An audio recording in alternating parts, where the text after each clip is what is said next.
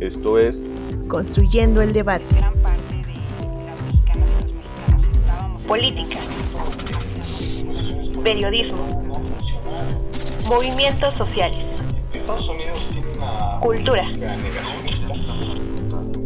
Opina, argumenta, analiza. Un espacio que se construye con tu participación. Esto es Construyendo el debate.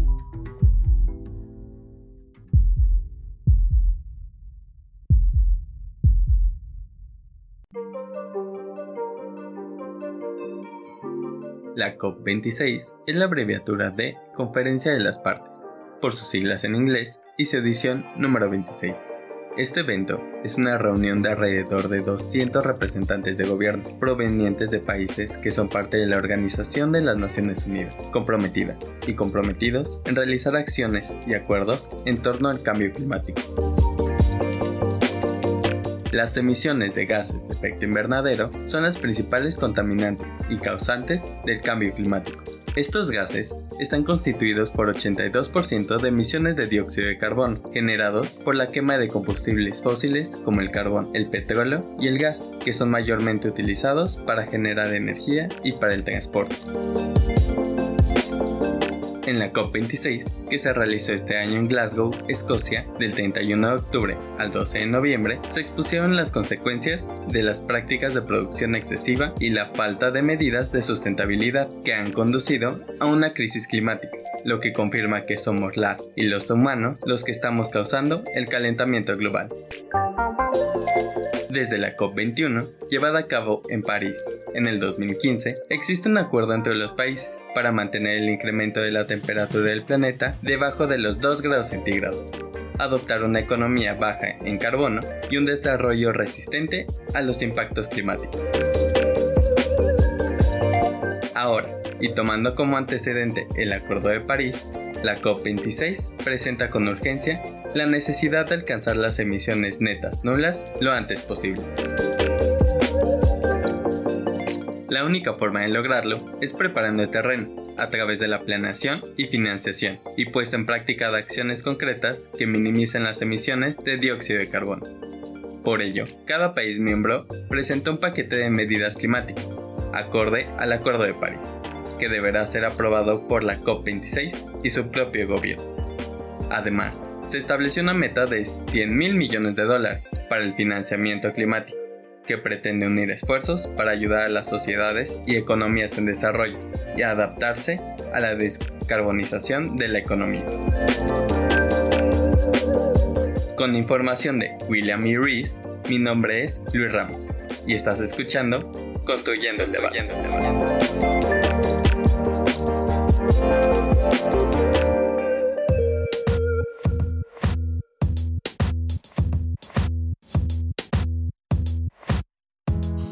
Hola, ¿qué tal? ¿Cómo están?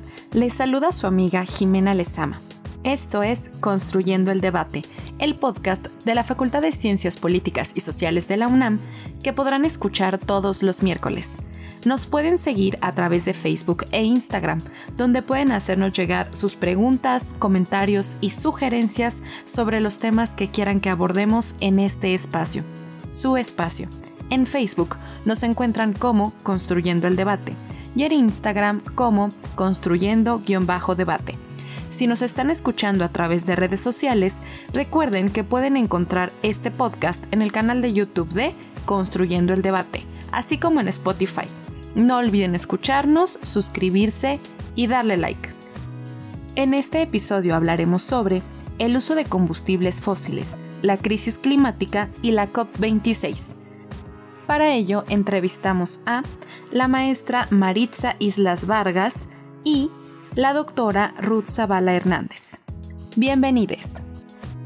La maestra Maritza Islas Vargas es socióloga, especialista en economía ambiental y ecológica, maestra en estudios latinoamericanos y candidata a doctora de ciencias de la sostenibilidad en la UNAM docente de Medio Ambiente en el Centro de Relaciones Internacionales de la Facultad de Ciencias Políticas y Sociales de la UNAM, miembro del Grupo de Trabajo Cambio Ambiental Global, Metabolismo Social Local del Consejo Latinoamericano de Ciencias Sociales y coautora del libro Estrategias para Empeorarlo Todo, Corporaciones, Dislocación Sistémica y Destrucción del Ambiente, publicado recientemente.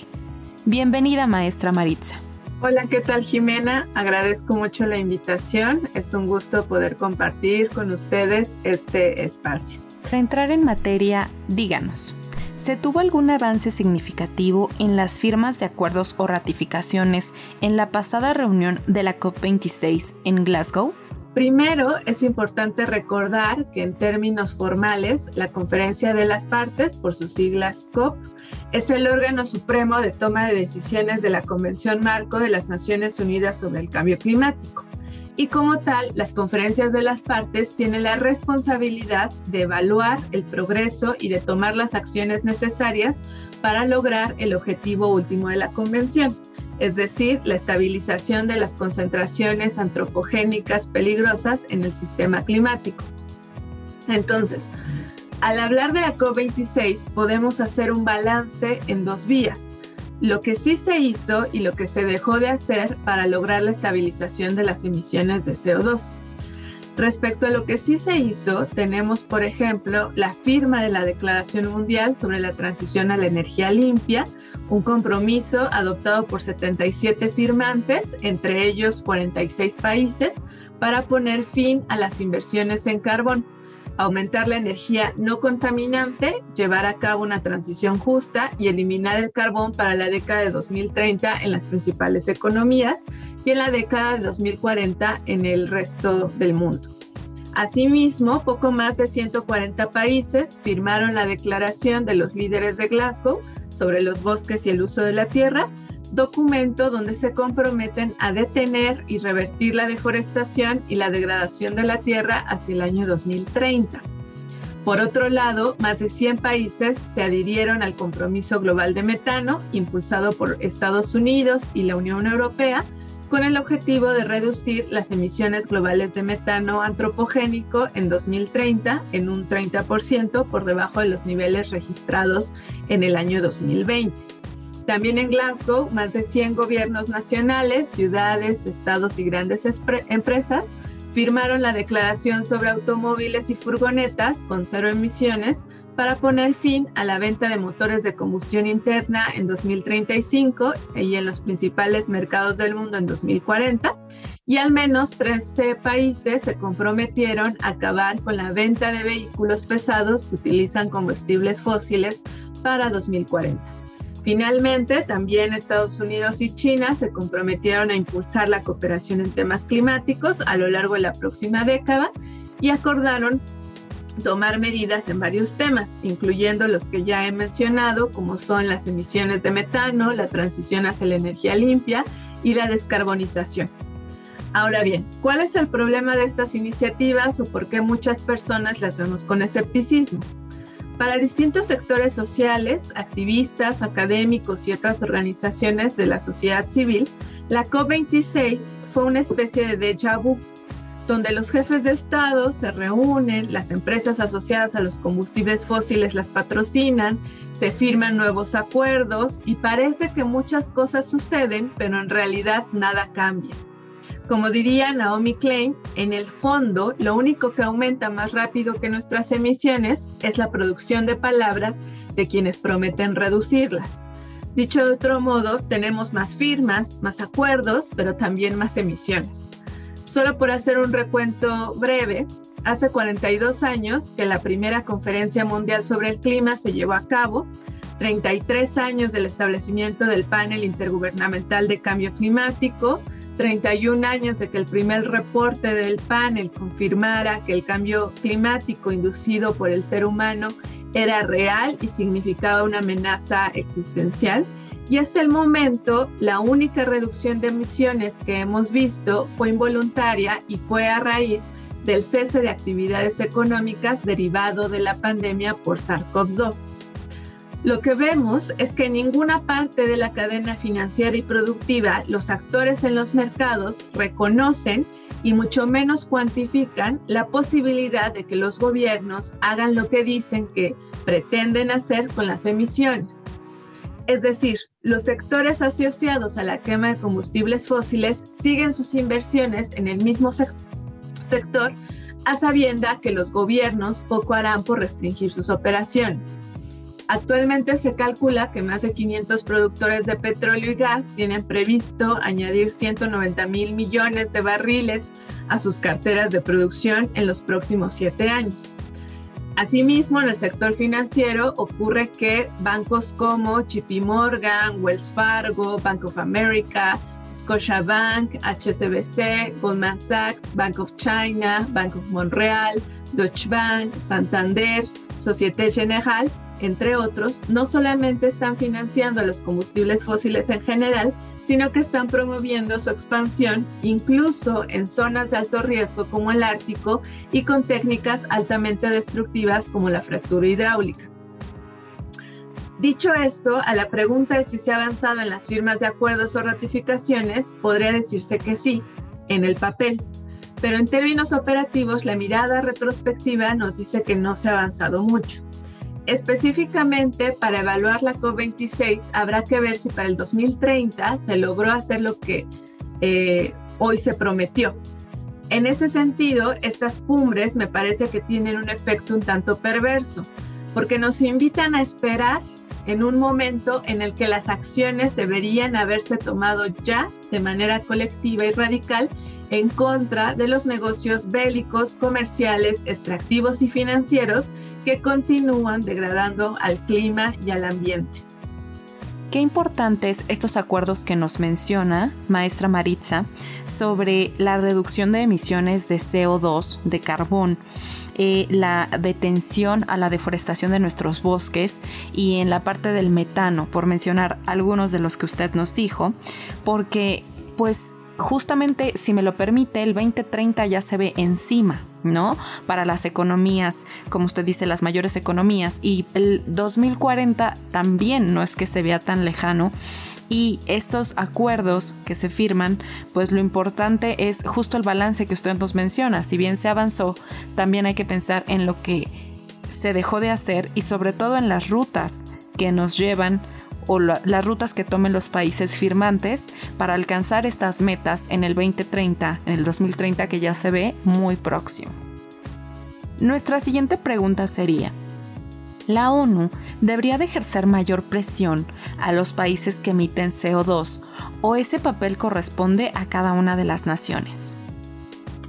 Una de las cosas que hay que entender de organismos internacionales, como es el caso de la Organización de Naciones Unidas, es que muchos de los países que la conforman, si no es que la mayoría, tienen una fuerte resistencia a desconocer la causa fundamental del cambio climático, es decir, una economía global que opera bajo el principio de la acumulación infinita de ganancias, que se sustenta en la sobreexplotación de la naturaleza y de los seres humanos, que privatiza los beneficios mientras socializa las afectaciones, que exige de manera permanente ampliar las fronteras de extracción de recursos y con ello el deterioro de la vida en sus múltiples manifestaciones, y que se beneficia de una división internacional del trabajo que asigna a algunos países el rol de proveedores de naturaleza y receptores de afectaciones socioambientales, mientras que otros países, muy pocos, adoptan el rol de consumidores.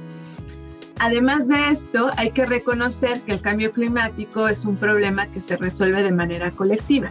Entonces, creo que la verdadera presión debería venir sobre todo de los países menos responsables y más afectados por el cambio climático.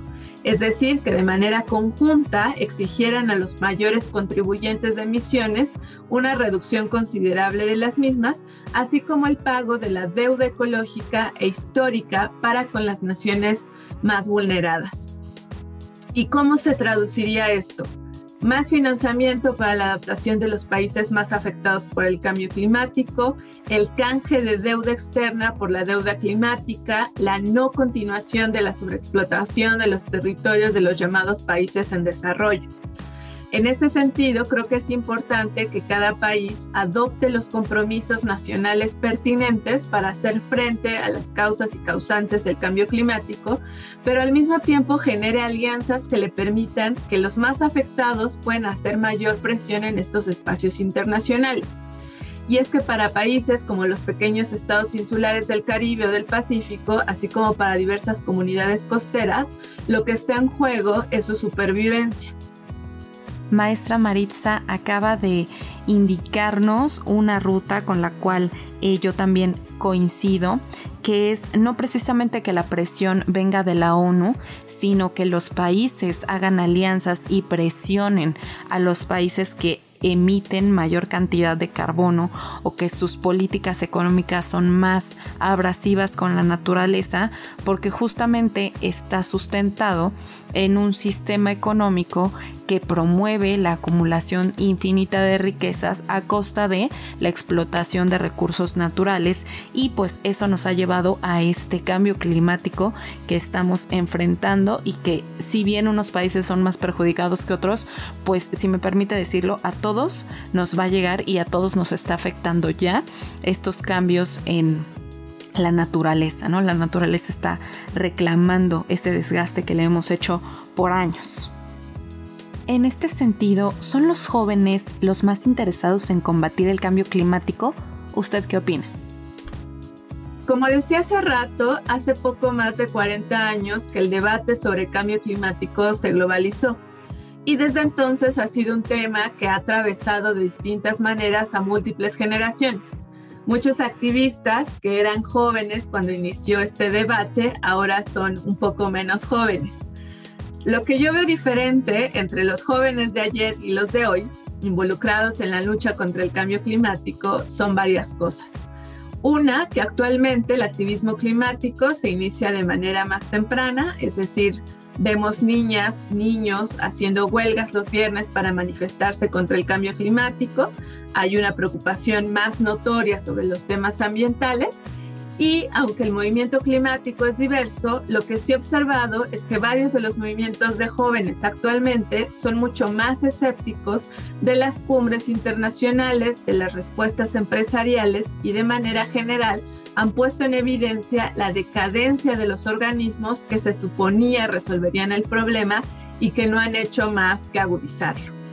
Para muchos, muchas activistas jóvenes, es claro que el movimiento climático debe ser anticapitalista, anticolonialista y antipatriarcal. Entonces vemos una convergencia de otros movimientos con la preocupación por el cambio climático. En ese sentido, las juventudes han vigorizado el debate y también han generado nuevas formas de movilizarse. Por ejemplo, las huelgas escolares, que incluyen las huelgas del movimiento Fridays for Future, como las huelgas de las universidades que se rehusan a que sus fondos se inviertan en negocios de combustibles fósiles. Asimismo están los sabotajes e instalaciones de combustibles fósiles, etc. Es decir, una gama de acciones que incluyen la acción directa, la resistencia pacífica y en general la desobediencia hacia un sistema económico sumamente destructivo. Creo que el movimiento climático juvenil aún tiene que crecer en países como México, por ejemplo, y que además debe articularse con otros movimientos de larga data que coinciden en la defensa de la vida y del territorio, es decir, los movimientos indígenas, feministas, campesinos, contra el extractivismo, etc. Pero también con otras generaciones y con un espíritu anticapitalista muy claro. Coincido, maestra Maritza, en que las juventudes han vigorizado el debate acerca del cambio climático y han generado nuevas formas de movilizarse. Ejemplo de ello son estas protestas que hacen en sus escuelas, llámese eh, universidades o los planteles en donde se encuentren, y justo hacer el cruce de movimientos, eh, eh, señalando que debe ser anticapitalista, anticolonialista y antipatriarcal, con lo cual suman a las respuestas ante el cambio climático o a las rutas para resolver o, frenar eh, este cambio climático tan acelerado que estamos viviendo, pues a otros movimientos que aunque antes no se veían eh, eh, relacionados, hoy ellos hacen ver que no se puede lograr una respuesta a estos cambios que estamos viviendo si no es acompañado de estas otras ideologías y de estos otros movimientos que finalmente suman. Por último, ¿es deseable la inversión de capital privado en el tema del cambio climático? Más que hablar de inversión de capital privado, que para mí significa que se espera que esa inversión genere más dividendos o nuevos nichos de negocio, yo diría más bien que es deseable y necesario y urgente que el capital privado se haga cargo de los efectos destructivos y de los costos sociales y ambientales que ha generado con sus actividades. Y esto no es sencillo porque el capital privado de manera voluntaria no realizará ningún gasto si no concibe que éste le va a generar ganancias en el corto plazo o si estas medidas implican en algún sentido una reducción de sus tasas de ganancia. Entonces, de algún modo tenemos que revertir esa lógica de apropiación privada de los beneficios económicos y socialización de los costos y afectaciones que promueven los capitales privados por una lógica de responsabilidades comunes pero diferenciadas donde hay un control efectivo de los responsables de la degradación ambiental y climática, así como una redistribución de la riqueza necesaria para afrontar la injusticia ambiental y social actual. Y en este contexto, los estados, pero sobre todo la sociedad organizada, jugarán un papel fundamental, porque las resistencias empresariales son muchas y no van a dejar por sí mismas de sobreexplotar a la naturaleza y a los seres humanos. Un poco sintetizando todo lo que he dicho hasta ahora y parafraseando la demanda central del movimiento climático, lo que necesitamos para que no cambie el clima es que cambie el sistema. Esto es lo que yo diría al respecto. De nuevo, de nueva cuenta, muchas gracias por el espacio y hasta luego. Le agradecemos mucho este espacio, maestra Maritza, eh, para Construyendo el Debate y a todos nuestros escuchas los invito a quedarse en esta cápsula llamada En el Librero. En el Librero. Cápsula con la información y reseña de las últimas publicaciones de la Facultad de Ciencias Políticas y Sociales de la UNAM.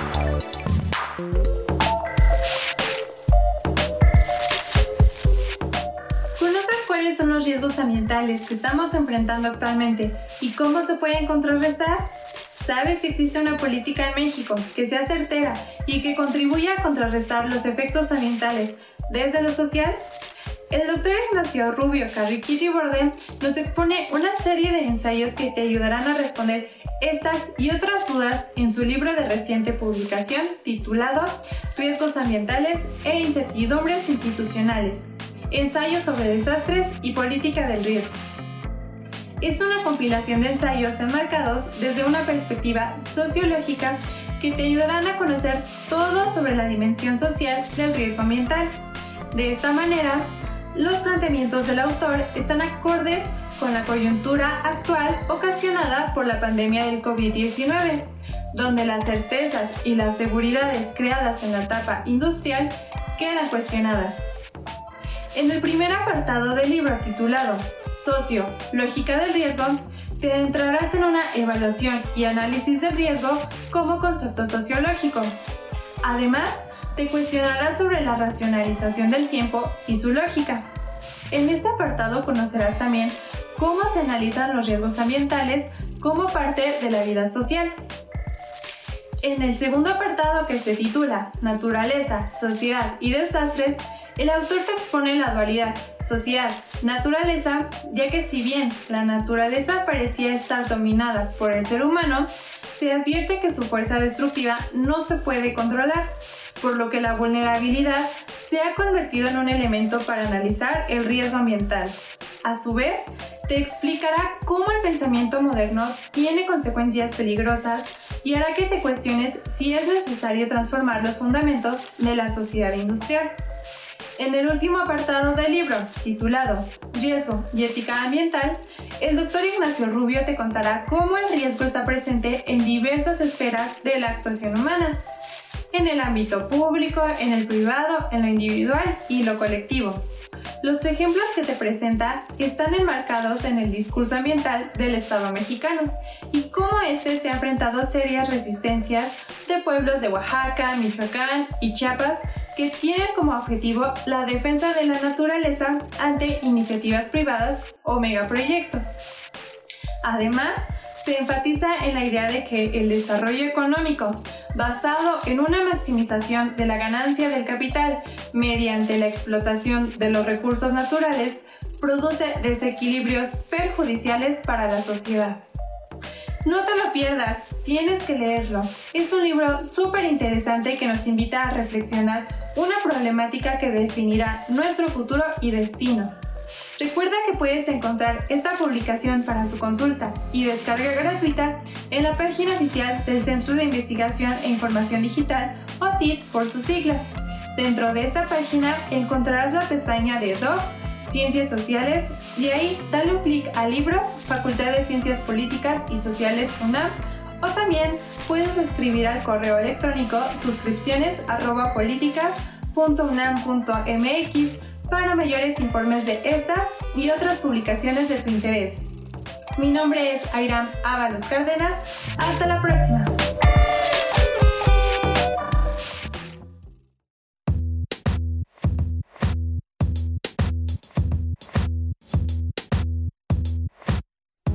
Continuamos con las entrevistas y ahora vamos con la doctora Ruth Zavala Hernández, quien es doctora en Ciencias Políticas y Sociales, maestra en Estudios en Relaciones Internacionales y licenciada en Relaciones Internacionales, todos los grados otorgados por la Facultad de Ciencias Políticas y Sociales de la UNAM. Realizó una estancia de investigación postdoctoral en el Instituto de Investigaciones Económicas de la UNAM desde enero de 2020. Posee la distinción de candidata al Sistema Nacional de Investigadores de CONACIT y sus líneas de investigación son desarrollo sustentable, gobernanza global, cambio climático, cooperación internacional y género y medio ambiente. Adelante, doctora Ruth. Bienvenida a este espacio. Hola, ¿qué tal Jimena Lizama? Mm, muchas gracias por el espacio para compartir este, este tema tan relevante como es el cambio climático. Doctora Ruth, ¿se tuvo algún avance significativo en las firmas de acuerdo o ratificaciones en la pasada reunión de la COP26 en Glasgow? Este, creo que para decir esto tenemos que considerar en principio el objetivo de las Naciones Unidas, que es el de mantener el, incremento de temperatura del planeta en, en 1.5 grados Celsius y que es un compromiso que, se estableció desde 2015 eh, a través del Acuerdo de París sobre Cambio Climático y que es un objetivo que retoma esta, esta conferencia de las partes. Eh, en este sentido, considero que se pueden llevar a cabo diversas lecturas de los resultados de esta COP26.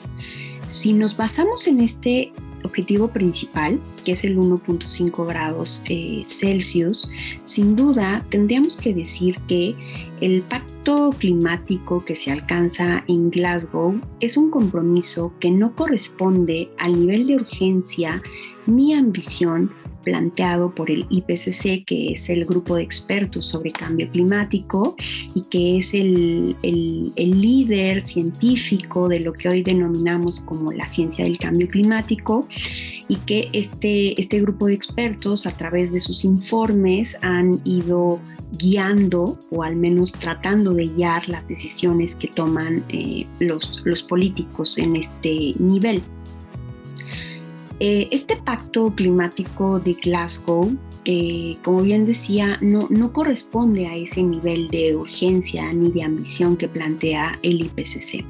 Sin embargo, es importante mencionar los temas donde sí se alcanzan acuerdos y que si bien no son lo suficientemente ambiciosos, creo que merecen especial mención porque son los, los pasos que se van dando poco a poco para llegar a, em, objetivos mucho más grandes.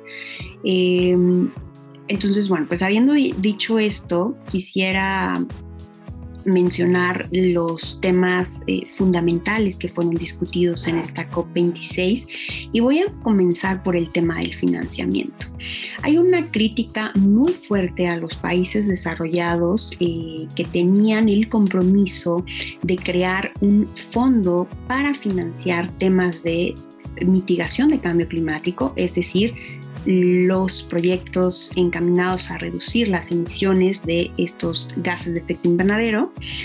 Eh, y también para la adaptación, ¿no? Y esta adaptación hace referencia a que el cambio climático es un fenómeno que tiene efectos y que estos efectos ya se están viviendo en varias partes de nuestro planeta. Entonces, eh, hay, una, hay una responsabilidad histórica por parte de los países más desarrollados de... Mm, crear este estos fondos para financiar eh, tanto proyectos de adaptación de los países menos desarrollados y también de los países más vulnerables a los efectos del cambio climático, este, y que al final no, no se cumple. Este fondo estaba pensado para crearse a partir del 2020 con un monto de 100 mil millones de dólares anuales. No hay, no hay este fondo, ¿no? Por distintas razones, entre ellas sin duda el tema de la pandemia y la crisis económica, que son dos cuestiones que hoy en día pues, son las grandes prioridades, como, como lo podemos este, ver con mucha claridad a nivel, a nivel mundial. Este, y, y entonces, bueno, es un tema que se retoma en la COP26, que se hace la crítica de no se alcanzó el objetivo, y por otro lado hay un reconocimiento ya de que estos 100 mil millones de dólares anuales son insuficientes para eh, financiar tanto mitigación como adaptación en, los, países que más lo necesitan. Entonces, bueno, hay, hay, esta, hay este nuevo compromiso de es necesario el fondo, es necesario que, que sí este, se logre y es necesario también incrementar el monto de eh, el financiamiento. Entonces, bueno, esto es algo que este, es importante decirlo hay, hay, una perspectiva de que se, se, incremente este fondo hacia el 2025 y esto también se vincula mucho con otro de los temas fundamentales que es el mecanismo de pérdidas y daños y este, justamente a través de este mecanismo se establece que los países más ricos deben compensar a los países más pobres por los efectos del cambio climático. Eh, no obstante, hay países como Estados Unidos, Australia y la Unión Europea que bloquean esta, los avances en estos temas. ¿no? Entonces, por un lado podemos decir, bueno, hay un reconocimiento de que se necesita este financiamiento, pero por otro lado hay cuestiones políticas que bloquean la consolidación de este, esta temática. Otro de los temas importantes en los que hubo avances es en mercados de carbono. Los mercados de carbono son uno de los mecanismos eh, que plantea el Acuerdo de París para alcanzar este gran objetivo del 1.5 grados este, como máximo tolerable los 2 grados. Em, y que es uno de los temas más técnicos que se había venido arrastrando desde el 2015, donde los estados no terminan de ponerse de acuerdo en cuanto a las reglas para operar este, este gran mercado de carbono a nivel global. Y este, en, esta COP hay, hay grandes avances al respecto, sin embargo, todavía hace falta algunos elementos operativos para terminar con el reglamento del Acuerdo de París, ¿no? que, eso es importante decirlo. Esta, esta COP, uno de los objetivos fundamentales fue tener listo el reglamento del Acuerdo de París este, y es uno de los temas en los que no se alcanza totalmente eh, esta, esta regulación. Otro de los temas donde hubo discusión fue el tema de la deforestación. De hecho, hay, un acuerdo al que se llega, un acuerdo político de más de 100 países que representan alrededor del 90% de los bosques del mundo y estos países se comprometen a detener la deforestación para el 2030. Este este acuerdo es importante en cuanto a que los bosques cumplen una función fundamental que es la de absorber el dióxido de carbono y de esta manera pues ralentizar el ritmo del calentamiento global. Sin embargo, bueno, a pesar de que hay esta, existe este acuerdo, esto no se traduce eh, de, de inmediato en que todos los estados lo van a cumplir, ¿no? porque es uno de los problemas que tienen este tipo de acuerdos políticos que no son jurídicamente vinculantes. Eh, lo mismo ocurre con el acuerdo sobre el metano, que es otro de los temas que también se, se, debatió durante la COP26 y en el que mm, más de 100 países que fueron liderados por Estados Unidos y la Unión Europea acordaron reducir las emisiones de metano en un 30% para el 2030. Y esto es relevante en cuanto el, a que el gas metano es, es un gas que tiene un mayor potencial para eh, generar el, calentamiento global que eh, el dióxido de carbono. Entonces, bueno, el, metano se origina eh, por distintas causas. Una de ellas es la cuestión de la ganadería eh, y, otra es también el, carbón mismo, ¿no? entonces, bueno, pues este, este acuerdo es es, relevante de distintas formas. Y creo que también es importante allí mencionar el, liderazgo que jugó Estados Unidos para, para alcanzarlo. Otro de los temas importantes que se trataron fue el transporte cero emisiones. Y sobre este hay, eh, hubo más de 100 gobiernos nacionales, ciudades, estados, grandes empresas que em, llegaron a esta declaración de Glasgow sobre coches y furgonetas con cero emisiones para poner fin a la venta de motores de combustión interna hacia el 2035 y en los primeros mercados del mundo hacia el 2040. Otra de las em, de, los avances que se dan en el marco de esta conferencia de las partes es la alianza más allá del petróleo y el gas. Eh, esta alianza es, em, un poco más limitada por el número de, actores que la, la, conforman. Solo son 11 países y algunos este, gobiernos subnacionales, entre ellos la provincia canadiense de Quebec y eh, por otro lado eh, California, eh, Estados Unidos. Este, esta alianza se llama la Alianza Más Allá del Petróleo y el Gas y tiene como objetivo fijar una fecha de finalización de la exploración y extracción de petróleo y gas a nivel nacional se comprometen a poner fin a todas las, eh, nuevas concesiones, rondas de licencia y arrendamientos.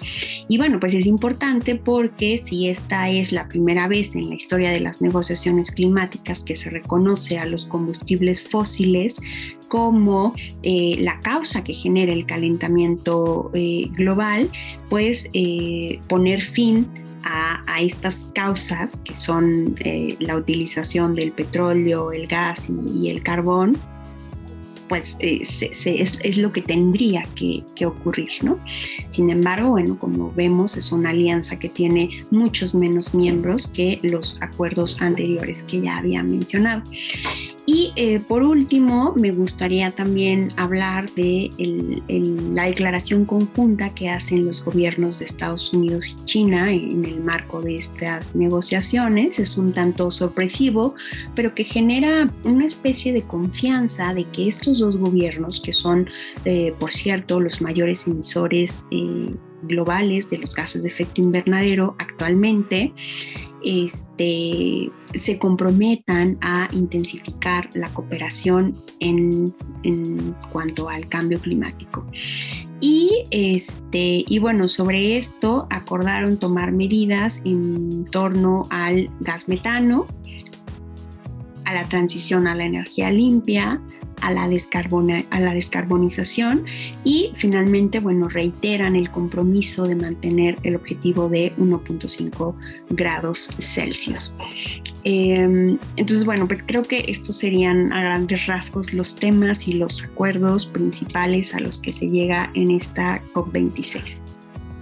Gracias por su respuesta, doctora Ruth. Y si me permite, me quedo con esto que señaló acerca de que el cambio, el pacto climático alcanzado en Glasgow, eh, si bien no corresponde al nivel de urgencia que demanda el cambio climático, sí son una serie de pasitos, si me permite nombrarlos así, encaminados a objetivos más amplios y sobre todo encaminados a la mitigación y adaptación de los países a este cambio climático que experimentamos todos. Como segunda pregunta, ¿por qué los acuerdos internacionales firmados en la COP26 sobre desaceleración del cambio climático no han sido cumplidos? ¿Usted por qué considera esto? Es una cuestión bastante, que es simple, y a la vez también es, muy compleja. Es decir, es simple en cuanto a que vivimos en un mundo donde predomina un, sistema económico que, es este, el, capitalismo y que em, pone en el centro al, al mercado, a la satisfacción de, las demandas del mercado antes que a otros eh, objetivos como podrían ser el bienestar social o en este caso también la protección del, medio ambiente. Em, de esta forma, como haciendo un poco más complejo esto, considero que el cambio climático es un fenómeno que se ha politizado. Y esto significa que hay diferentes intereses eh, que se consideran para tomar decisiones que no necesariamente son los criterios que están encaminados a terminar con el problema. Eh, precisamente uno de estos criterios serían las cuestiones científicas. Una cosa es que exista el IPCC, que lleve a cabo, publique sus, informes periódicamente y otra cuestión es que los, los estados eh, tomen en cuenta esto para diseñar sus políticas públicas, este, tener perspectivas a, futuro de desarrollo, de crecimiento, etcétera. Eh, entonces, bueno, pues desafortunadamente se considera más allá del bien común este, para tomar las decisiones para resolver este, este problema. En ese sentido, bueno, pues también podría decir que no se cumplen porque hay una ruptura entre la ciencia y la política. Por un lado tenemos a los políticos que más que considerar la ciencia del cambio climático, responden a los intereses de eh, actores privados que, por ejemplo, financian sus, campañas electorales, ¿no? que, los hacen mantenerse en, en el poder. Eh, entonces, bueno, se, imponen los intereses privados de estas grandes empresas, que en el caso del cambio climático, pues tenemos como las grandes protagonistas a las empresas de los sectores de combustibles fósiles, las grandes petroleras, las gaseras, las de carbón, este, no sé, también el sector automotriz, por ejemplo, ¿no? muy importante en, estos temas.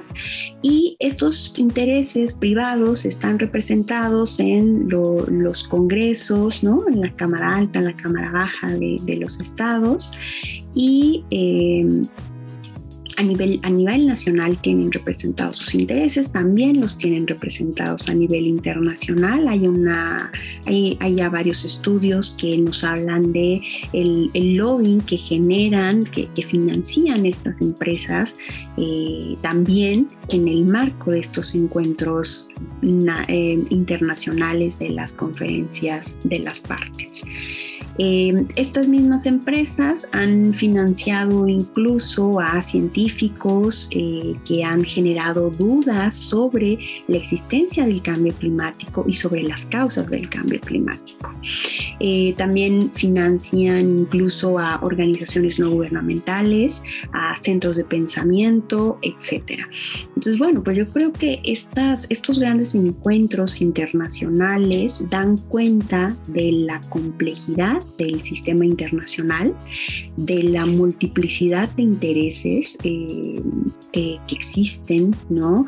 Eh, porque, o sea, no solamente están los estados, que por lo menos este, en teoría nuestros gobiernos tendrían que estar velando por el bien común, eh, están estas, estas empresas con sus intereses privados, pero cada vez se han ido abriendo más espacios a otros grupos de la sociedad, como eh, pueden ser organizaciones no gubernamentales, que tienen participación, no tienen voto, ¿no? Pero, pero bueno, entran, discuten, también este, tenemos a, jóvenes, este, grupos de, mujeres, ahí estarían también este, algunos grupos indígenas, etcétera.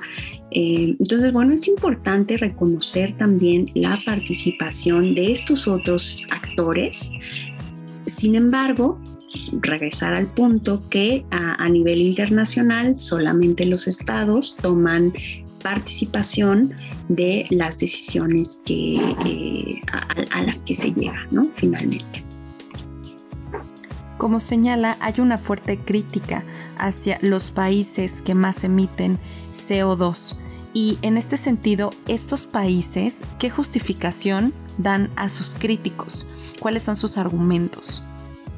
creo que son, son, son varias las razones que han utilizado a lo largo de estas tres décadas. Eh, una de ellas, muy importante, es el tema de la soberanía de los estados sobre sus recursos.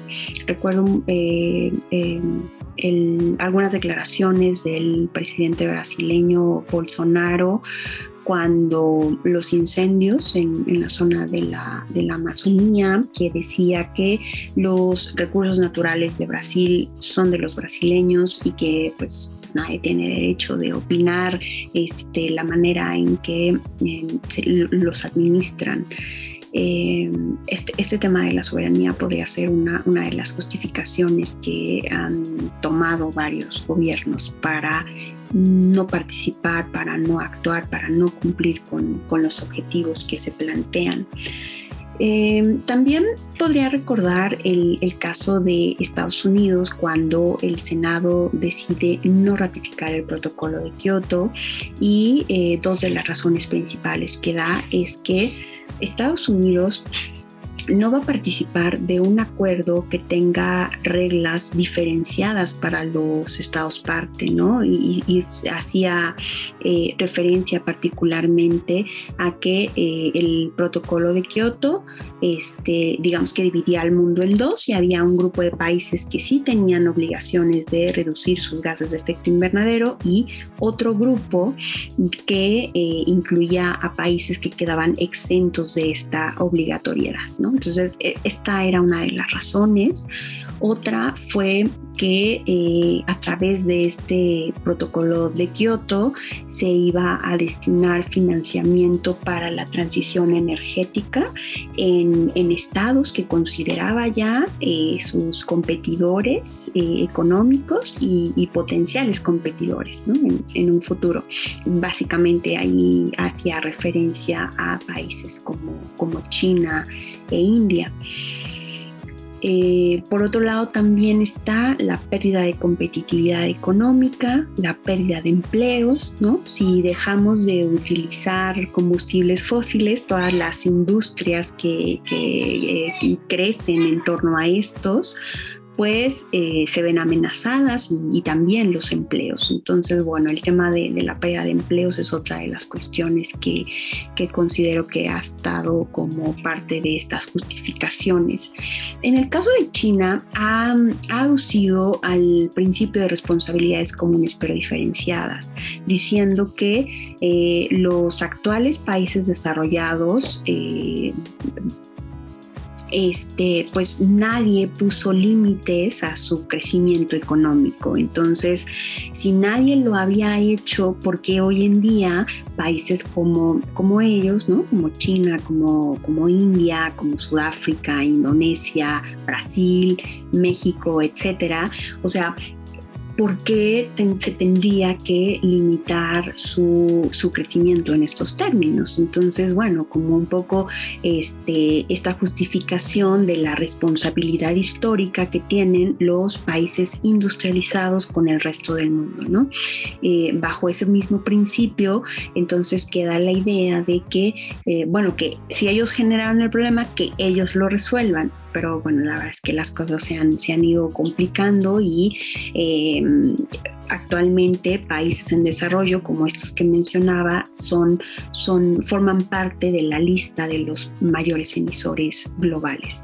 Entonces, este pues son algunas de las justificaciones que, han, que han utilizado, ¿no? Me parece importante también decir que hay investigación e informes que nos hablan em, de la importancia de sí tomar acciones lo antes posible, debido a que si no se hace esto, eh, con el paso del tiempo los costos para hacer frente a los efectos del cambio climático van a irse incrementando. Y uno de los ejemplos de esto que estoy mencionando precisamente es, es el informe Stern, Stern que llega a esta, a esta conclusión. ¿no? Los costos del cambio climático, entre más tiempo se postergue la toma de decisiones para resolverlo, eh, son costos económicos que solamente se pueden incrementar respaldamos por completo esto que usted señala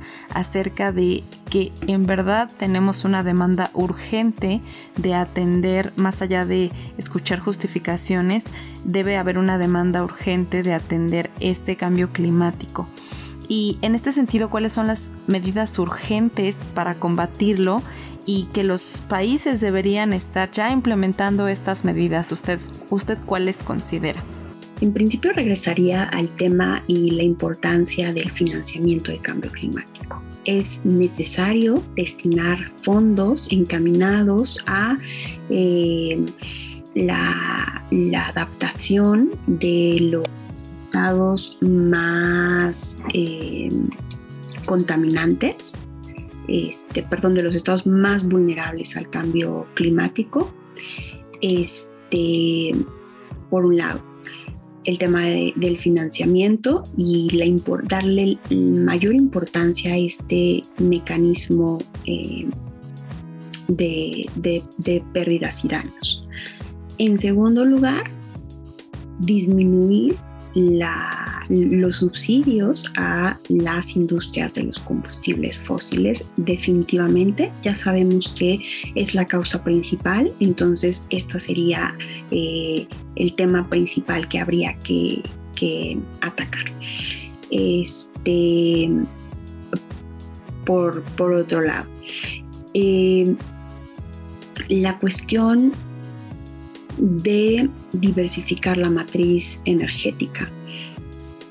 Ahora mismo no se está pensando en dejar de utilizar los combustibles fósiles, o sea, pienso en el contexto mexicano, incluso en el contexto de la región América del Norte, a la que pertenece México, que es una región petrolera, tanto Canadá como Estados Unidos como México, centrando su política energética en el fomento de los combustibles fósiles. O sea, hoy en día no se plantea, eh, o sea, no es viable ni económica ni políticamente hablando dejar de utilizar los combustibles fósiles. O sea, ojalá en algún momento lo sea, pero lo que es claro es que no es ese momento ahorita.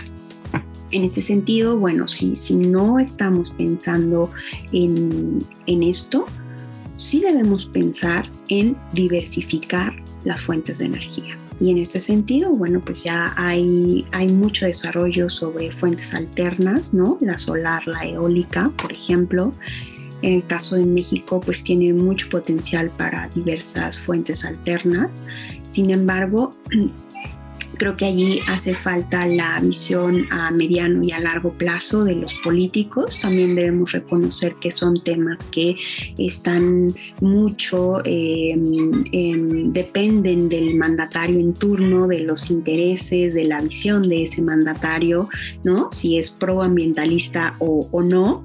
Y em, sí disminuir la utilización de combustibles fósiles si no se plantea como de manera tan tajante dejar de usarlos, pensar en diversificar, eh, analizar esto, el potencial para fuentes alternas y seguramente también financiar esto, investigación sobre el potencial de, fuentes alternas este, y, y buscar insertarse en estos mecanismos para lograr la disminución de emisiones como los denominados eh, mercados de, carbono, que si bien son un mecanismo con múltiples eh, críticas, este, considero que se van a consolidar en los siguientes años como uno de los em, eh, mecanismos principales para alcanzar la transición energética a los costos eh,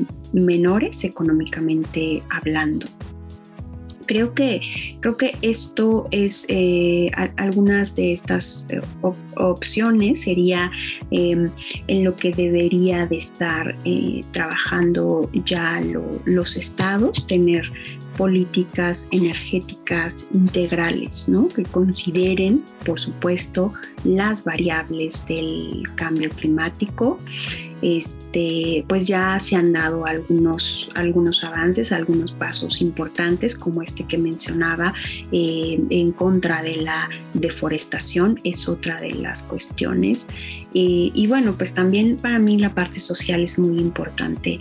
Eh, dar mayor información a la población, este, educar en estos temas desde los niveles básicos hasta las universidades definitivamente, ¿no? Es algo que, que sí se tiene que hablar, que sí se tiene que discutir y en esta medida, bueno, generar mucha conciencia. Esto es creo que también muy importante, ¿no? Generar conciencia en la, en la sociedad de que es un, es un riesgo que compartimos y que cada uno no importa que no seas el gobierno, no importa que no seas una gran empresa, este, desde donde sea que estemos, cada quien debería de aportar su, grano de arena para, para solucionar este, este problema.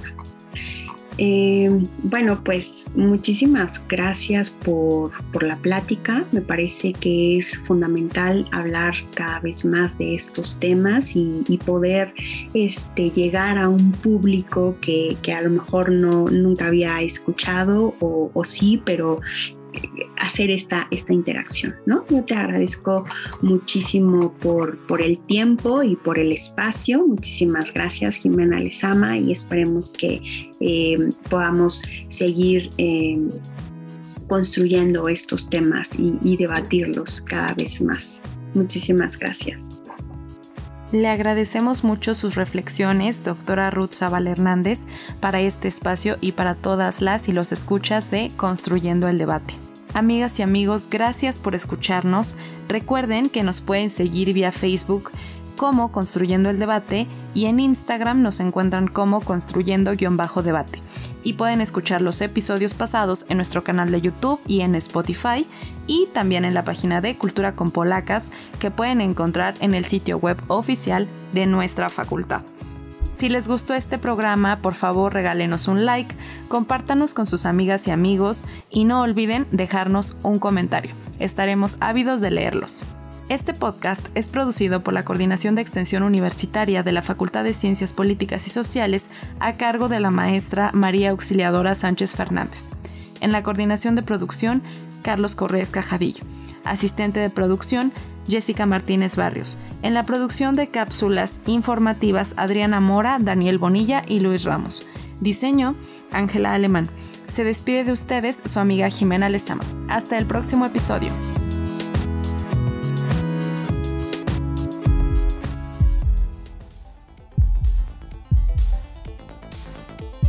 Esto fue Construyendo el debate.